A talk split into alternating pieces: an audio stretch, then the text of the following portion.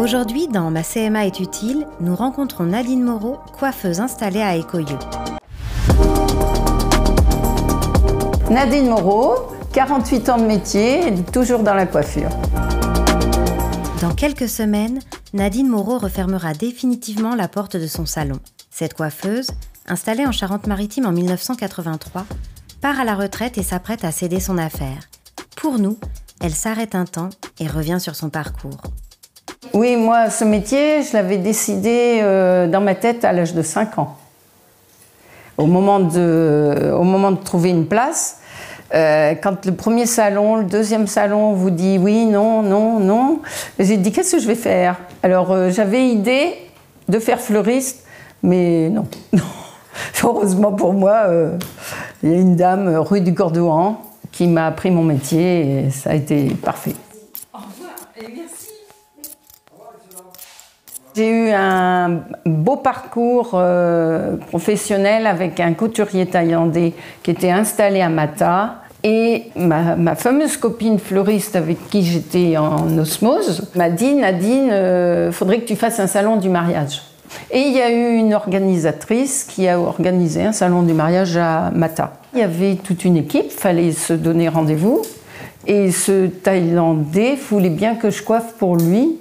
Alors j'ai dit, il bah, faut aller dans sa boutique voir. Et là, c'était de la, haute couture à Mata.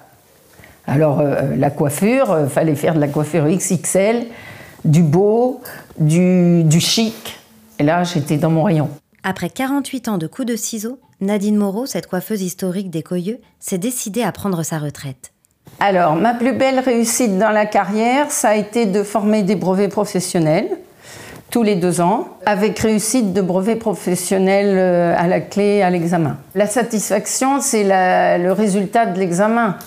J'étais contente, quoi, quand même. Même que ça n'a pas toujours été facile, plus les années passaient, plus c'était difficile. Au printemps 2020, la fermeture de deux mois consécutifs a été un déclic. Elle le sait désormais. Elle veut prendre du temps pour elle et décide de vendre son affaire. Elle contacte sa conseillère à la chambre de métier qui l'oriente dans ses démarches pour trouver un nouveau repreneur. Alors la CMA m'a été utile parce que j'ai toujours demandé conseil. Par exemple, pour le relais du salon, là, euh, on m'avait dit qu'il fallait que ça se prépare à l'avance. Et il y a déjà très longtemps que j'avais fait ce stage.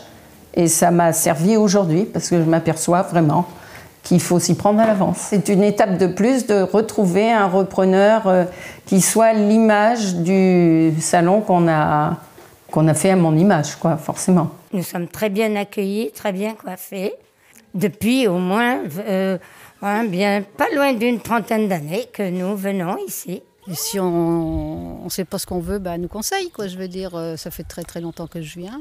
Oh ben moi, en ce qui me concerne, euh, tous les 31 décembre, Nadine, euh, on s'arrangeait pour que je me fasse couper les cheveux à cette date-là. Et comme tout pour le 31 décembre qui se respecte, on terminait au champagne. Il euh, faut être à l'écoute du client. Il faut aller déjà être gentil. Voilà. Il faut être gentil, il faut comprendre le client. Il faut gagner sa confiance. Une fois qu'on a gagné sa confiance, on pourra peut-être amener à changer sa coiffure ou euh, lui faire ce qu'il lui faudrait lui ou elle ou l'enfant ou voilà. Mais il faut gagner la confiance du client. Si on n'a pas la confiance. Euh,